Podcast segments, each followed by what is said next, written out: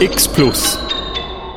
Die Podiumsveranstaltung in der Woche gegen Rassismus ist das Jahr das Thema Anti-Balkan-Rassismus.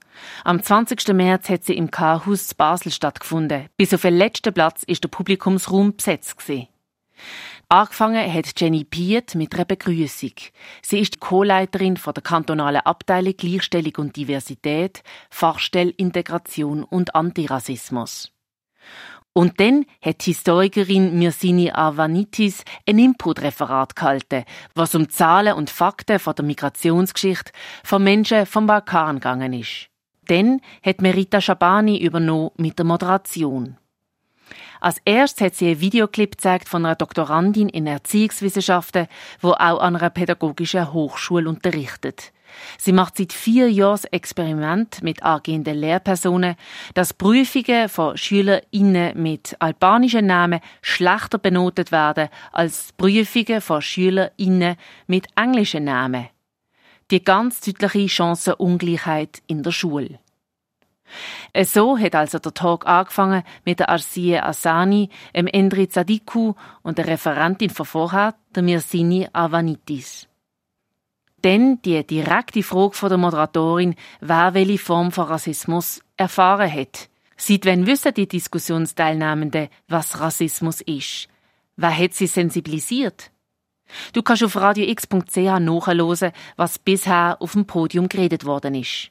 Jetzt steigen wir gerade ein beim Themenwechsel.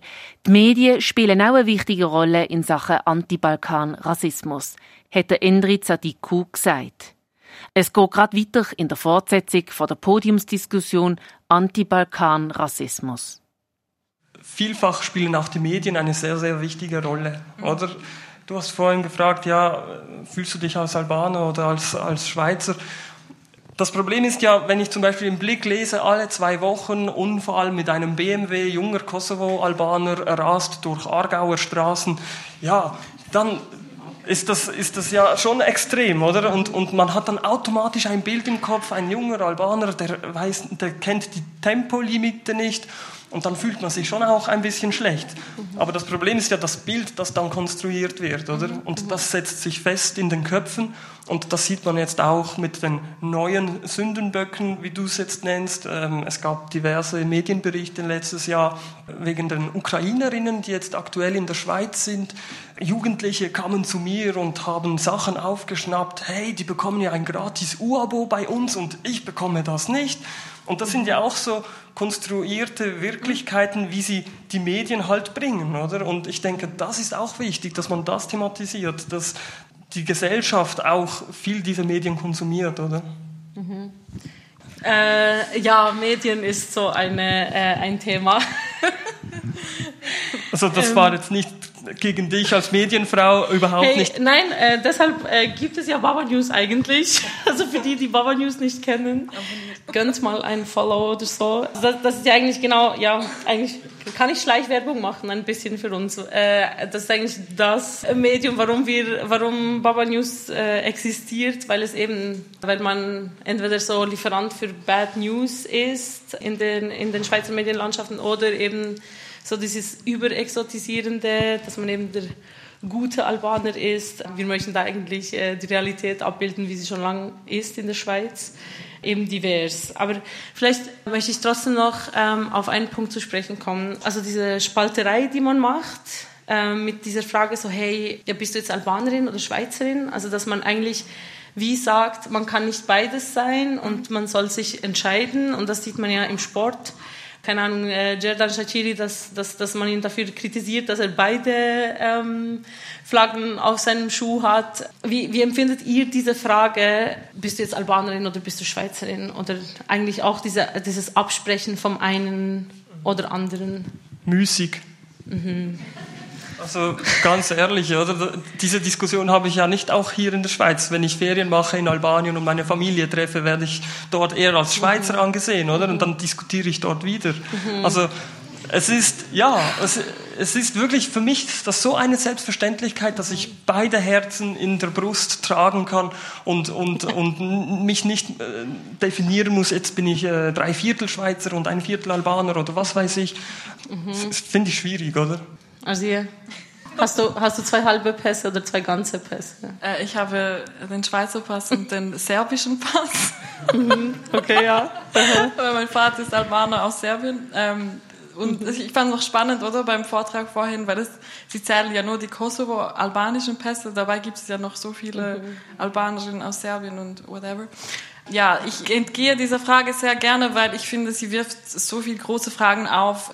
Ich finde, ach, diese Frage, äh, sie schubladisiert mich ja schon. Sie, mhm. ich muss ja schon wählen zwischen Schweizer oder Schweizerin oder Albanerin. Vielleicht bin ich nichts, vielleicht bin ich beides. Mhm. I don't know. Es ist wie so, ich habe dann auch angefangen, dieses ganze Konzept von Nationalität zu kritisieren, weil mich das einfach nervt, weil ich finde, es kommt so viel Schlechtes aus diesem heraus. Es entstehen wie Sachen wie, wenn jemand sagt, du bist nicht so schweizerisch, dann es gibt dann Leute, die gehen in, so in Extreme. Man fängt entweder mega albanisch zu sein oder man, man äh, stoßt es so von sich ab. Mhm. Und ich finde einfach, diese Konzepte werden mit der Zeit einfach überflüssig durch die ganze Globalisierung und ich habe leider nur Negatives davon erfahren. Also sind ja auch alles so Coping Strategies, also dass man mhm. so halt irgendwann mal sagt, hey, okay, wenn ich wenn ich halt immer der Ausländer bin oder immer der Albaner bin und nie Schweizer werden, Schweizerin werden kann, dann möchte ich gar nicht in den Club rein. Dann bin ich halt äh, nur mit meinen äh, albanischen Freundin und mache halt den Doppeladler. Bö. Also das ist so die eine Strategie und die andere wahrscheinlich dann auch wirklich so dieses halt ja, alle anderen sind so, aber ich bin nicht so. Ja, ich, ich habe das Gefühl, man wird wie durch die ganzen Diskussionen einfach auch in etwas reingezwängt und es, es stehen Sachen wie Patriotismus und über kompensierter Nationalismus, das jetzt ein anderes Thema ist, aber das sind alles äh, sehr gefährliche Sachen, die man dann nicht so gründlich bespricht und anschaut. Mhm. Wo, wo, ich mir dann eben auch so diese Frage stelle, so, wie soll man denn ein Zugehörigkeitsgefühl entwickeln, wenn man immer als die andere oder der andere angesehen wird? Also dieses Othering, das betrieben wird. Ja, ähm, oder siehst du das bei den... Ähm, Umfeld. Ja, oder bei, bei der offenen Jugendarbeit, also bei den Jugendlichen selbst? Ja, die sind ja schon sehr unter sich unterwegs. Das merke ich schon. Die stellen sich weniger diese Frage, beziehungsweise verkehren untereinander. Also die Community, die Communities sind sehr stark auch. Ich nehme das nicht so wahr im Moment, dass das wirklich so ein Thema ist, dass sie sich irgendwie abgrenzen müssen oder dass sie sich zugehörig fühlen müssen um jeden Preis. Einfach, weil sie sich wenig konfrontiert sehen in dieser Bubble. So. Mhm. Und wie am Anfang gesagt, oder? Also es sind andere Themen sind im Vordergrund, eben die Schule vor allem, die sehr viel Stress verursacht, ähm, viele Eltern im Hintergrund, die vielleicht das Schulsystem nicht so gut kennen, die unbedingt möchten, dass das Kind eine gute Schulbildung bekommt, aber noch nicht verstanden haben, dass man in Baselstadt auch eine Lehre machen kann. Also es sind auch diese Themen. Ist das noch so? Weil äh, ich stelle mir jetzt vor, so Generation von meinen Eltern vielleicht noch ja, aber so jetzt die nächste Generation weiß eigentlich schon Bescheid, wie es läuft. Wie meinst du? Also, weil du gesagt hast, dass, dass eben ganz viele äh, Eltern eigentlich auch nicht wissen, wie das Schulsystem funktioniert. Ja, also ich sehe einfach, ich sehe einfach den Druck, der Druck, mhm. der auf die Kinder und die Jugendlichen ausgeübt Aber, wird. Oder was meint ihr, warum hat man diesen Druck? Diesen Druck hatte ich natürlich auch. Also diesen Druck in der Schule ja, meinst du? So, also in der Schule gut sein zu müssen. Aha. Also ich spreche jetzt nur aus meiner eigenen Erfahrung. Bei uns war es halt, oder für mich, für meine Lebensgeschichte war es halt, Bildung war das Einzige, das mich aus dieser unteren Arbeitsschicht geholt hat. Und also das wusste ich natürlich nicht als Kind, aber mein Vater hat mir immer gesagt, so Bildung ist das Wichtigste und wenn, wenn ihr Bildung habt, dann kann euch niemand was so. Mhm. Und ich merke es auch selbst, wenn ich sage, ich arbeite dort, wo ich arbeite, dann, dann äh, behandeln mich die, die Leute anders. Egal, dann ist mein Name ein bisschen im Hintergrund so. Mhm. Darum ist Bildung mega wichtig und ich weiß jetzt nicht, ähm, wie das bei den Kindern heute ist, aber mhm man spürt irgendwie unbewusst diesen Druck durch die Eltern, oder? Und mm, als Sekonda, wenn deine Eltern in ein Land kommen und immer mit dieser, ich habe diese Opfer gemacht für euch, dann mhm. ist das wie ein nochmals ein größerer mhm. Grund, dass man leisten und etwas erreichen muss. Also ich habe diesen Druck ganz klar gespürt, einfach weil meine Eltern gefunden habe, eben das, was du gesagt hast. Mhm. Wir sind nicht da, also hierher gekommen, damit du dann eigentlich wieder das Gleiche machen musst, was wir machen, so. Aber eben auch so die, zum sich auch wieder so ermächtigen und nicht böse gesagt, so der Fußabtreter sein von, von der Gesellschaft, sondern wirklich äh, sich selbst ermächtigen und dann auch durch die Bildung etwas erreichen. Das unterstütze ich auch. Also das war bei mir im Elternhaus auch so und äh, hatte das Glück, dass ich eher in einem akademischen Umfeld aufgewachsen bin, so. Aber das wurde auch immer wieder mir so mitgegeben wie bei euch, oder? Dass Bildung sehr wichtig ist und ich glaube, es hat dann auch irgendwann mit der Funktion zu tun. Wenn du dann irgendwo in, in einem Beruf bist, etwas ausübst, dann spüre ich das auch so. Dann ist der Name nicht mehr so entscheidend. Es ist eher so der Punkt, wenn du dich irgendwo bewerben musst, wenn dich die Menschen nicht kennen, die Arbeitgebenden, das Umfeld, die Ausbildungssuche zum, zum Beispiel war schwierig bei mir oder, oder bevor ich wusste, dass ich studieren gehe, wollte ich zuerst eine Lehre starten. Auch da mit Bewerbungen sehr kompliziert. Ich denke, das ist das, oder, was sich, was sich verändert hat. Die Statistiken zeigen eigentlich eine ganz andere Realität. Also mhm. die meisten, die es eigentlich geschafft haben, irgendwie eine tertiäre Ausbildung äh, abzuschließen, ist eigentlich nicht dank des Systems, das wir haben, sondern eigentlich trotz des Systems. So. Mhm. Und das ist irgendwie so ein Glaubenssatz, dass das ganz fest vorherrscht in der Schweiz, äh, dass man das Gefühl hat, hey, wenn man möchte, kann man alles erreichen und die Durchlässigkeit ist mega hoch, aber eben man sieht, dass eben vor allem Kinder deiner Migrationsgeschichte tendenziell weniger mhm. ähm, gut mhm. eingestuft werden und dass sie dann eben nicht diese Tertiärstufe erreichen. Mhm. Also das ist das, was ich auch sehe im, im Beruf und ich denke, das ist die Kritik, die ich ganz am Anfang geäußert habe. Dass es äh, ja, keinen Raum gibt für individuelle Bedürfnisse im Moment im heutigen Schulsystem und dass eben diese Kinder dann herausfallen. Und ich denke, hier, also hier müsste... Das sind, so diese, sorry, ähm, das sind äh, wohlgemerkt so 35 Prozent, das ist eine mega, mega hohe Zahl, die uns da eigentlich wirklich durch die Lappen geht, weil wir diesen Zustand einfach konstant negieren und ignorieren. Ja, vielleicht eine Frage an euch so, äh, was können wir da in der Schweiz besser machen, dass wir da... Also ich erinnere mich, in dem Dorf, in dem ich aufgewachsen bin, hatten wir eine große albanische Community und ich hatte viele albanische Freundinnen und bei uns kommst du nach der 6. Klasse in die Seko oder Real und bei den meisten war wie so klar, die gehen in die Real. Es wurde gar nicht, gar nicht darüber gesprochen, dass es eine Möglichkeit wäre, eine weiterführende Schule zu machen. Und ich war dementsprechend auch die Einzige in meiner Klasse, die in der SEC war. Und ich habe mich auch immer gefragt, und so, wenn ich jetzt drüber spreche mit Ihnen, es, es gibt einfach auch ein bisschen zu wenig Aufklärung, auch wenn Sie das Talent hätten oder whatever, das Wissen und die Fähigkeiten, zum Beispiel in, in eine Kante zu gehen. Das heißt, diese Person macht keine Lehre, bringt kein Geld nach Hause und in die Kante zu gehen kostet Geld. Aber zum Beispiel, es gibt kantonale Stipendien. Das wussten wir, weil ich war die vierte von fünf Kindern. Meine Schwester hat es äh, vor mir herausgefunden. Aber das wussten diese Kinder nicht, diese Familien wussten das nicht, dass man finanzielle Hilfe bekommt. Weil niemand sagt es ihnen. Es hat auch sehr oft mit finanziellen Ressourcen zu tun, ob man eine Bildung macht oder nicht. Weil wenn man in dieser Arbeiterschicht ist, dann möchte man schnell an Geld kommen, dass es einem gut geht. Und dann noch Kinder in die Schule zu schicken, bedeutet halt, es braucht einen langen Weg, bis, man, bis dann wirklich Geld nach Hause kommt.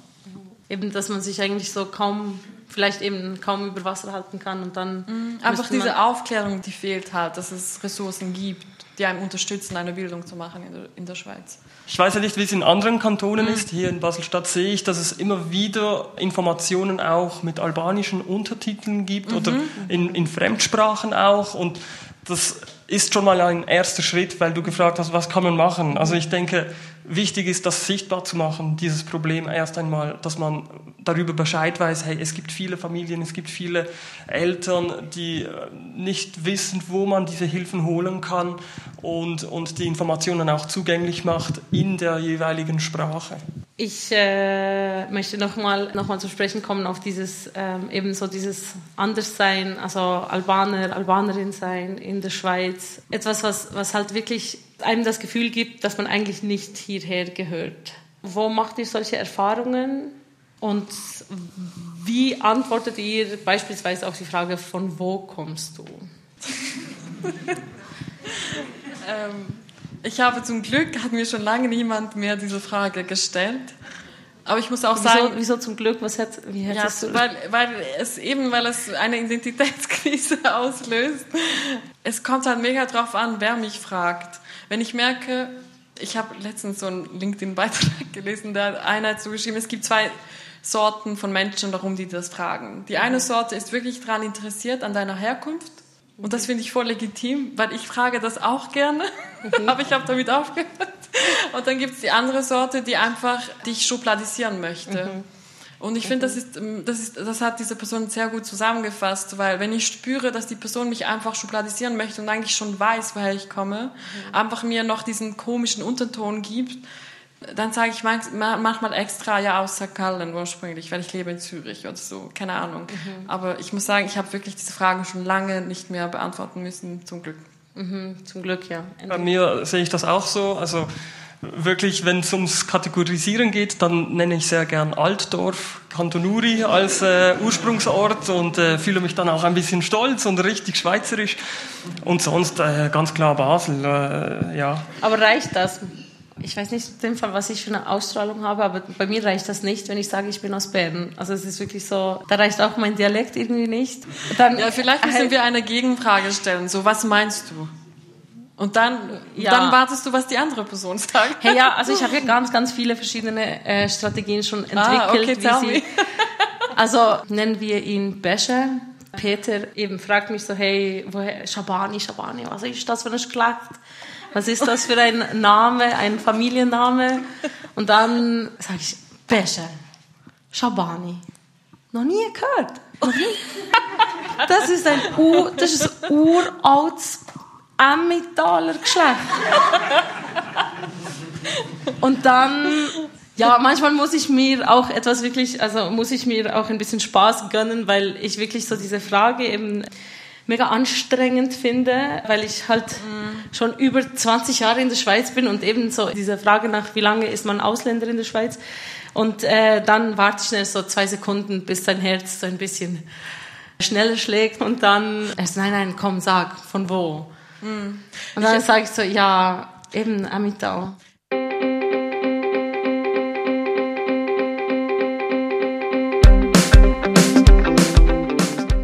habe wie gemerkt, dass Leute aufgehört haben zu fragen, wovon bist du? Mhm. Weil sie mittlerweile wissen, dass sie das nicht fragen sollten, aber sie fragen aber nicht, woher sie? kommt dein Name? Ja, das ist so. Dabei das ist das die, die gleiche Frage, so ein bisschen. Das sind die Fuchse, ja. Ein bisschen lieb umformuliert. Das sieht Füchsli.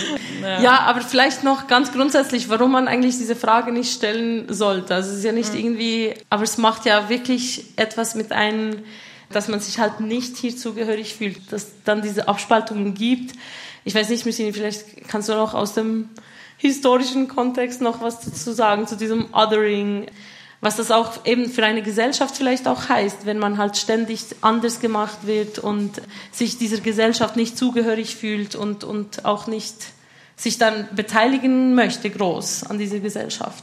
Ja, genau. Also ein Punkt, der mir jetzt noch dazu einfällt, ist so, ähm, wir haben es auch kurz heute noch im Zug besprochen, also die, die Frage, ja, also jetzt albanische Menschen, wie stellen sie sich dar oder wie werden sie, äh, wie zeigen sie sich? Also was mich immer wieder so verärgert, ist so, dass so die, nennen es mal die Mehrheitsgesellschaft, also sich wie nicht wirklich, habe ich das Gefühl, dafür interessiert und sich mit diesen Menschen auseinandersetzt. Also es ist ja Teil der Schweiz also wie sie so, ich kenne eigentlich meine Nachbarn nicht, das sind natürlich auch Albaner. Also ich finde so diese ähm, Verantwortung auch vom Gegenüber, sich auch wie zu interessieren. Also wer ist eigentlich da und, und was machst du? Was sind deine Fähigkeiten? Und nicht ähm, halt alles auf diese ähm, Nationalitätsidentität irgendwie verlagern, sondern ja, vielleicht bin ich äh, Velofahrerin und Bergsteigerin oder whatever und das ist, das ist mein Ding und dafür möchte ich Anerkennung haben oder möchte ich wahrgenommen werden und das andere ist Teil von mir, aber das, über das kann ich dann selber ähm, verfügen oder kann es dann bringen, wenn ich es möchte. Also ich finde das immer schwierig, dass dieses Schubladisieren also auch für die, eben die andere Seite. Also man verliert so viel. Also anstatt einfach sich auf das Gespräch einzulassen und äh, ja, vielleicht Gemeinsamkeiten zu finden, gemeinsame Hobbys, was auch immer, einfach, dass man von dem wegkommt. Ja, und auch, was du gesagt hast, wegen eben diese Entweder-Oder. Ich finde auch, es ist so ziemlich ähm, abgelaufen. Also es ist einfach eine Realität, dass, es, dass man mehrere Zugehörigkeiten hat, jetzt mal auf Nationalität bezogen, aber auch auf viele Sachen. Und das ist einfach so. Also, und da muss man auch nicht fragen oder sich entscheiden oder mit mhm. Viertelangaben oder so. Also, aber ich glaube, das halt doch so in, im Mainstream, das halt doch noch nicht so ganz angekommen ist und das braucht ja, Zeit, Energie. Wie lange noch ungefähr? Neuneinhalb Jahre, nein, ich weiß nicht.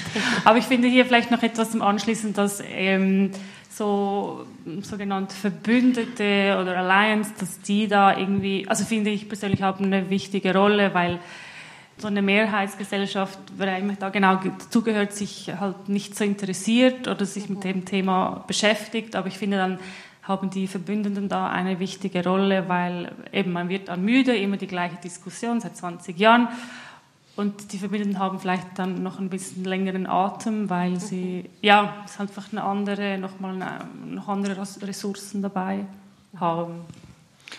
Ich denke, das ist typisch schweizerisch, oder? Die erste Frage, die kommt, ist immer, von wo kommst du? Und ich möchte das auch immer wissen. Und die zweite Frage ist dann immer, wo schaffst du? Oder?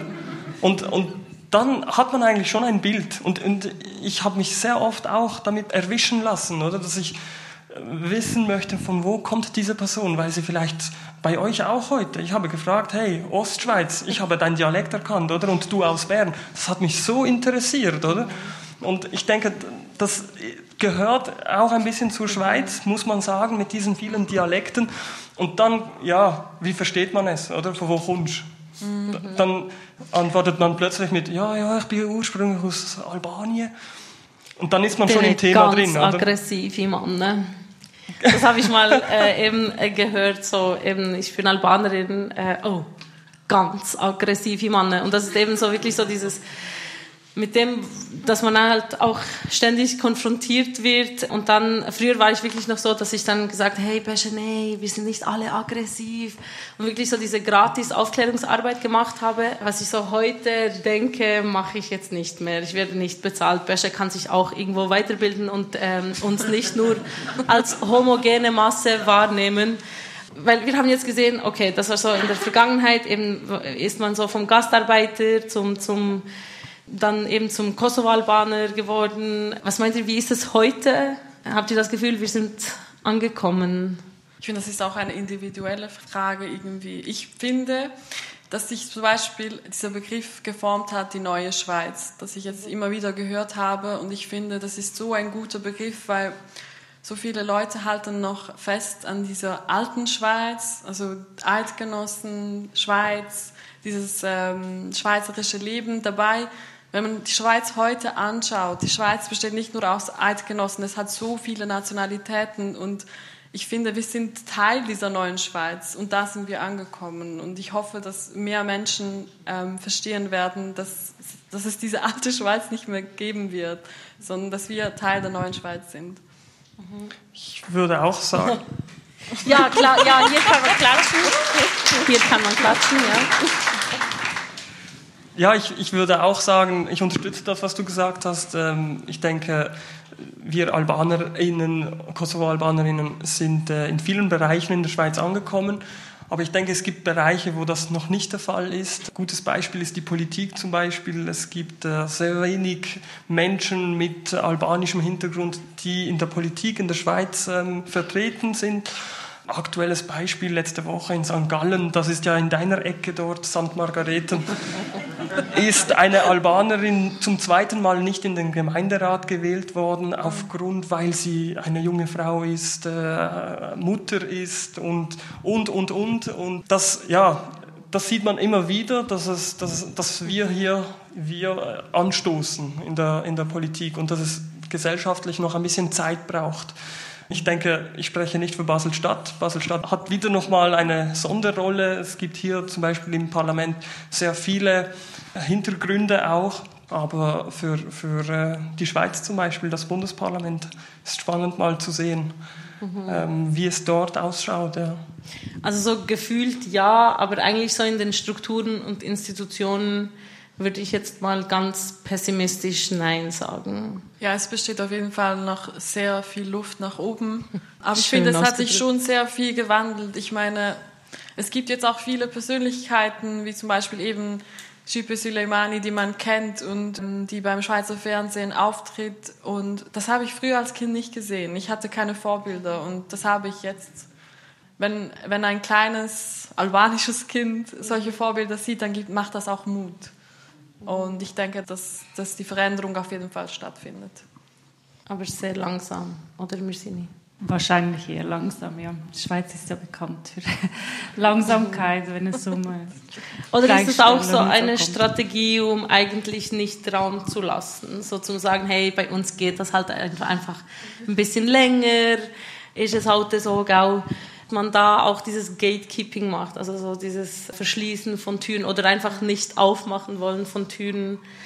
Ja, ich glaube, wenn man in Leitungsstellen Funktionen ist, ich meine, ich würde auch nicht gerne meine Stelle abgeben, weißt du, so, wenn man mir sagen würde, you know, und ich finde, das, das ist ein großes Ding, dass viele sagen dann, ja, wir möchten Diversitätsprojekte machen, bla, bla, bla, aber wenn es darum geht, wirklich diese Strukturen aufzubrechen und zu verändern, ist da noch, eine, noch keine Bereitschaft da. Aber ich finde zum Beispiel heute so ein gutes Beispiel, du moderierst die Diskussion und du hast auch Verständnis dafür, es könnte auch jemand anders da sitzen. Aber die Organisatorin hat sich dazu entschieden, zum Dicht einzuladen und zum Beispiel Sini als Historikerin und ich finde, das ist so ein gutes Beispiel für diese Diversität, die es auch sein sollte. Wo würdet ihr noch mehr solche Repräsentationen sehen wollen, ganz generell in unserer Gesellschaft? Ja, also ich habe es vorhin erwähnt, äh, Politik ist sicherlich ein Feld, was wenig ausgebaut ist oder ausbaufähig ist. Und grundsätzlich ja, so wie es im Vortrag vorhin hieß, also in, in den Leitungspositionen auch, das sieht man auch nicht sehr oft. Äh, albanischstämmige Menschen, ähm, die dort sitzen. Also das würde ich mir ganz konkret wünschen, dass, dass diese Menschen sich auch mehr getrauen, in den Vordergrund zu treten, aber auch, dass, dass Maßnahmen aus den Konzepten wirklich umgesetzt werden, weil die Konzepte, die gibt es ja, man muss sie nur umsetzen. Also diese Diversity-Strategien, oder meinst du das? Mhm, genau. Mhm. Was war, ähm, das hast du uns so ein bisschen erzählt, wie es vorher war. Wir haben angeschaut, ähm, wie ist der Status quo, ähm, vielleicht noch für die Zukunft. Was denkt ihr, wie wird sich das Bild von uns verändern in den nächsten zehn Jahren? Äh, oder diskutieren wir immer noch über solche Sachen in zehn Jahren? Oder was denkt ihr? Auf jeden Fall. Ja, also wir sind Albanerinnen, wir haben es gesehen, seit 30, 40 Jahren in der Schweiz und äh, wir sind heute immer noch dabei, diese Integrationsphase zu überwinden. Und äh, ich denke, das wird noch Zeit brauchen und, und ja, das braucht Unterstützung und, und viel, viel Power auch. Ich weiß nicht, ob es sich verändern wird. Ich glaube einfach, der Fokus wird verschoben so pessimistisch gesagt, aber ich glaube wirklich, dass der Fokus sich dann äh, auf die neuen Wellen äh, verschiebt, leider, und das Ganze sich nochmals von neu abspielen wird. Mhm. Also aber ich hoffe, dass es natürlich äh, einen positiven Impact haben wird mit, mit der ganzen Sensibilisierung. Mhm. Müssen wir noch mehr machen für die Integration oder ist Integration so nicht nur eine Einbahnstraße? Ja, also definitiv keine Einbahnstraße. Es braucht beides, oder? Es braucht äh, integrationswillige Menschen und es braucht die Strukturen, die es zulassen. Und äh, das äh, bedingt sich zwangsläufig. Mhm. Vielleicht ganz grundsätzlich dieser Begriff Integration, vielleicht weil du auch gesagt hast, äh, dass wir gewisse Wörter auch vielleicht neu überdenken müssen. Und ich mhm. habe so das Gefühl, dieses Wort ist auch so eins ist mega überholt, irgendwie so dieses. Ja, ich finde, die Frage ist so, was ist überhaupt Integration? Weißt du, wenn wir jetzt philosophisch das angehen. Die Frage ist, ist es Integration oder ist es Assimilation? Weil diese Grenze verschwimmt und das ist ähm, schwierig dann umzusetzen. Ich habe eben schon ein bisschen das Gefühl, dass man in der Schweiz wirklich auch so dass man von einem auch ein bisschen verlangt, dass man eben so diese, diese andere Identität, die man, die man ja auch hat, einfach ablegt und dann ist man gut integriert. Ja, ich finde, es sollte Platz haben, dass man, dass man sich nicht entscheiden muss, sondern mhm. dass man beides irgendwie ausleben kann, auf eine gute mhm. Art und Weise.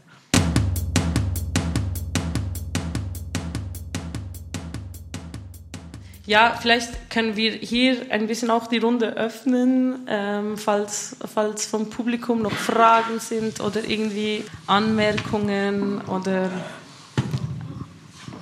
Reaktionen. Ui. Spannend, euch zuzuhören. Danke, dass ihr da seid. Ähm, ich hatte nur gerade einen Gedanken zum Wort Integration. Ja, wenn man hier geboren ist, muss man sich dann auch integrieren. Also das finde ich irgendwie absurd. Es klingt, es gehört irgendwie nicht zusammen. Hey, das ist tatsächlich so. Also von Baba News machen wir auch Workshops mit Schülerinnen und Schülern und auch Lehrpersonen zu genau diesen Themen. Und da fragen wir eben genau auch die Jungen, also ab der dritten Klasse bis neunte machen wir diese Workshops. Und da frage ich genau diese Frage auch so, wer ist hier ein Ausländer? Und dann gehen ganz viele Hände hoch. Äh, wer ist hier geboren? 90 Prozent gehen die Hände hoch. Und ähm, dann frage ich, ja, wer hat einen Schweizer Pass? Gehen auch 90 Prozent Hände hoch. Dann frage ich so, ah, seid ihr Ausländer? Und, also, wie, was seid ihr jetzt? Und dann sind sie voll verwirrt, weil sie wirklich schon so früh mit dieser Frage konfrontiert werden, dass sie sich wirklich so diese Gedanken machen müssen, ah, ich bin Ausländer oder ah, ich bin Schweizer, nein, ich kann nicht Schweizerin sein und ah, Ausländer, aber dann frage ich, ja, aber ihr seid doch hier geboren und Ausländer heißt doch aus dem Ausland. Und da merke ich einfach wirklich so, wie krass eben genau dieses, eben diese Nationalitäten bedingt und dass man sich wirklich so nur auf, auf das wie stützt und das bekommt sie ja entweder eben von zu Hause, von Lehrpersonen, von, von der Gesellschaft, dass sie sich wie so wirklich schon so früh mit dieser Thematik auseinandersetzen müssen. Das schauen wir dann auch und eben nehmen das auch ein bisschen auseinander, dass, dass, dass wir dann wirklich auch anschauen, dieses, dass sie dieses Selbstverständnis auch haben dürfen, dass dieses Land auch ihnen gehört, also dass dieses Land auch uns gehört und nicht nur wir hier Gäste sind, weil ja, sonst wären wir sehr, sehr unhöfliche Gäste. Wir gehen einfach nicht.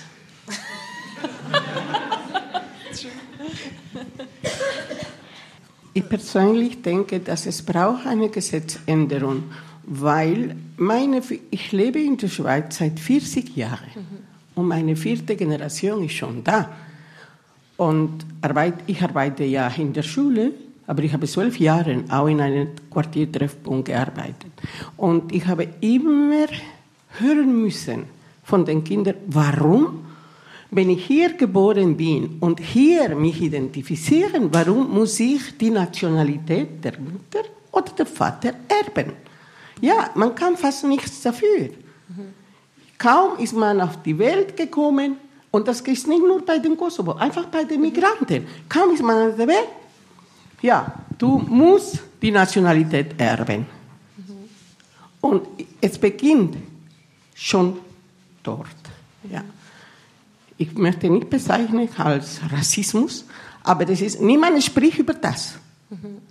Und Kinder haben wirklich große Mühe, auch Primarschüler, die mir sagen, warum muss ich sagen, ich bin einfach aus Südamerika oder aus Eritrea, ich bin hier geboren. Und das ist eine wichtige Frage. Oder Danke. einfach, dass man es wieso halt ja. zulässt, dass es, dass es diese verschiedenen Identitäten auch gibt und dass ja. diese auch Platz haben sollen. Sie haben keinen Bezug entweder zu, das, zu dem Land von, von der Mutter oder von dem Vater und sie müssen einfach sagen, ja, ich bin einfach Peruaner oder mein Vater ist aus Spanien und ist man schon abgestempelt. Ja, ich glaube, man, man vergisst, also nicht man vergisst, aber wir haben jetzt gar nicht über das gesprochen, die, die psychischen Folgen, die man auch davon trägt als Person, ähm, die so etwas immer wieder durchlebt, immer wieder diese Fragen durchlebt und, auch diese Anpassungen und all das, dass man vielleicht am Anfang vielleicht auch nicht so gewusst hat, aber es ein, es entwickeln sich so viele toxische, negative Muster, die man dann ähm, so auch lebt, ähm, wenn man immer die Frage bekommt, wer bist du was machst du hier? dann auch den Drang hat, nicht aufzufallen, sich zu verstecken und dass man sich auch ein bisschen bewusst macht, dass Rassismus nicht einfach hier bei dieser Frage endet, sondern dass es bei dieser Person weitergeht, auch in der Psyche und auf das Leben dieser Menschen. Es gibt ja auch einen Begriff dafür, äh, Racial Stress, das genau eigentlich das aufzeigt, also dieses ständige dieses ständige, dass man äh, wachsam sein muss, dass man sich irgendwie dann diese Gedanken kreisen mhm. um, um dieses Erlebnis herum, dass man eigentlich eben Bescher sagt mir, ah, ihr habt so aggressive Männer und ich überlege, und ich weiß noch, ich habe da so lange dran überlegt, wieso denkt er das von uns? Aber mein Vater ist nicht aggressiv und diese Gedanken, die man sich dann machen muss und Bescher hat das schon lange vergessen, aber ich mache mir dann noch so lange irgendwie Gedanken darüber und das ist wirklich auch ein mega wichtiger Punkt, den du ansprichst. Ja, und ich finde, also ich finde, das haltet auch dann zurück in dieser leistungsorientierten Gesellschaft mhm. zum Leistung erbringen, weil das ist wieder ein anderer Stolperstein, den man dann vor sich hat. Mhm. Du sagtest ja, dass du bei den Kinderworkshop ab der dritten Klasse gehst. Mhm. Hing es wieso ab der dritten erst und nicht früher? Wir haben, wir haben so ein bisschen geschaut, äh, ab wann, weil wir schauen schon sehr, sehr viele Themen an wir haben schon ein bisschen geschaut, so, okay, wie viel können wir den Kindern sozusagen zumuten und ab welcher Klasse mit diesen verschiedenen Themen. Und da haben wir einfach gemerkt, so ab der dritten ist es dann, können sie ganz, ganz viel dann auch nachvollziehen, sage ich mal. Also vielleicht müsste man es äh, für, für, für jüngere Schülerinnen und Schüler noch ein bisschen runterbrechen. Also einfach unser Erfahrungswert darum ab der dritten Klasse, genau. Und denkst du nicht, dass du noch die Kinder provozierst mit der Frage, von wo kommt ihr? Weil oftmals sind ja Kinder unschuldig. Sie, können ja, sie können ja nicht differenzieren, von wo sie kommen. Weil wenn jemand in der Schweiz geboren ist und sagt, ja, ich bin Albaner, aber der Begriff Albaner eigentlich eine Volksgruppe eigentlich beschreibt. Weil man kann ja aus dem Kosovo kommen, man kann aus Mazedonien kommen, man kann aus Kroatien, Serbien kommen oder Albanien. Es sind ja prinzipiell alle Albaner, aber halt, sie unterscheiden sich noch generell, von wo sie kommen. Weil das kenne ich selbst von mir. Wenn man mich fragt, von wo kommst du, dann sage ich, ja, Kosovo und Albanien. Dann sagt man aber, ja, von wo kommst du? Also ich, ich frage nicht, woher komm, kommst okay. du. Nein, nein. Ich frage, wer, äh, wer ist hier ein Ausländer? Das okay. ist so etwas, was dann viele äh, sich dann mit dem auch irgendwo durch angesprochen fühlen, dass sie sich als Ausländer bezeichnen, ja. Dankeschön. Ich habe eher also keine Frage, sondern eher eine Anregung. Und zwar, es wird ja mittlerweile recht viel Sensibilisierungsarbeit an Schulen jetzt gemacht. Mhm. Was einerseits ja super gut ist, denke ich, aber wir machen das mit den Kindern. Mhm. Und ich finde, wir muten den Kindern einfach ziemlich viel zu. Mhm. Sachen, die wir Erwachsenen ja gar nicht, also noch gar nicht wirklich äh, im Griff haben. Und ich denke, es ist eine Sache, Sensibilisierungsarbeit zu machen mit den Kindern und sie verstehen das wahrscheinlich zum Teil schon viel, viel besser als wir. Aber diese Kinder gehen ja wieder nach Hause in ihrem normalen Umfeld mit ähm, zum Teil auch unwissenden, sage ich mal, Eltern, ignoranten Eltern auch. Und es ist schon, also sich als Kind in dem zu behaupten, zu behaupten, in Anführungsstrichen zu Hause mit einer neuen Denkweise, ist nicht einfach und ich denke, wir müssen als Erwachsene selber an uns arbeiten, weil wir sind ja diejenigen, die den Kindern eigentlich mehr auftragen, sag ich mal. Und ähm, eigentlich müsste es mehr Sensibilisierungsarbeit von, für uns Erwachsene geben. Bin und nicht nur Lehrpersonen, sondern auch also generell Menschen, ähm, wie wir uns näher kommen, anstatt uns dauernd auf die Füße zu treten.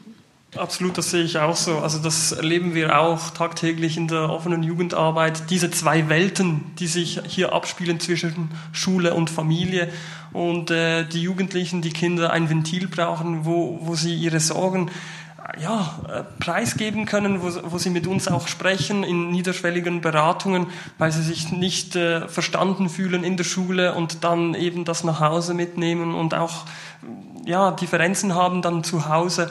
Das ist schon etwas, was wir auch sehr stark äh, registrieren. Ja.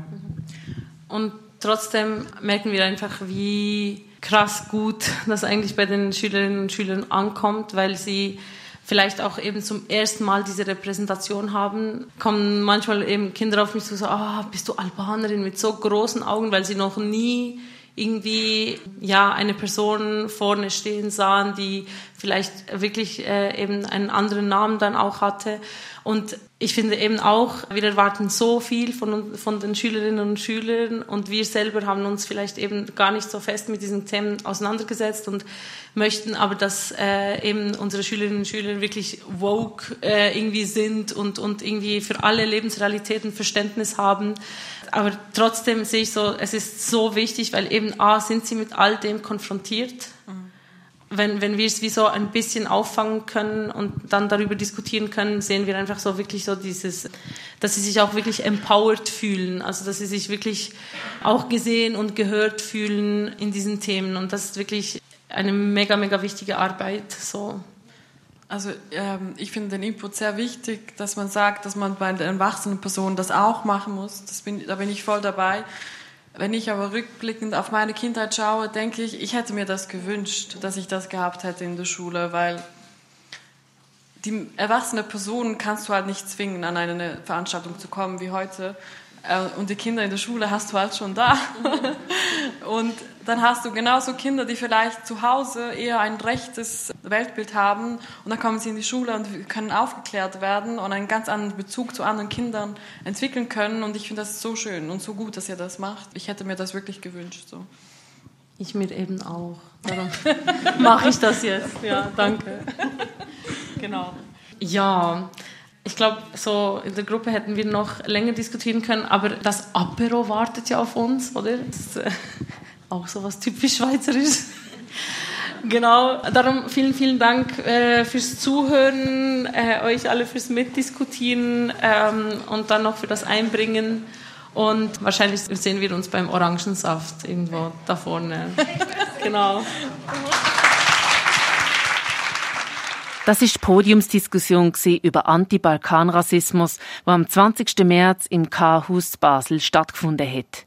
Geredet haben Arsie Asani, der Endri Zadiku und Mirsini Avanitis. Die Gesprächsleitung hat Merita Schabani Für Radio X, Janina Labhardt. X Plus.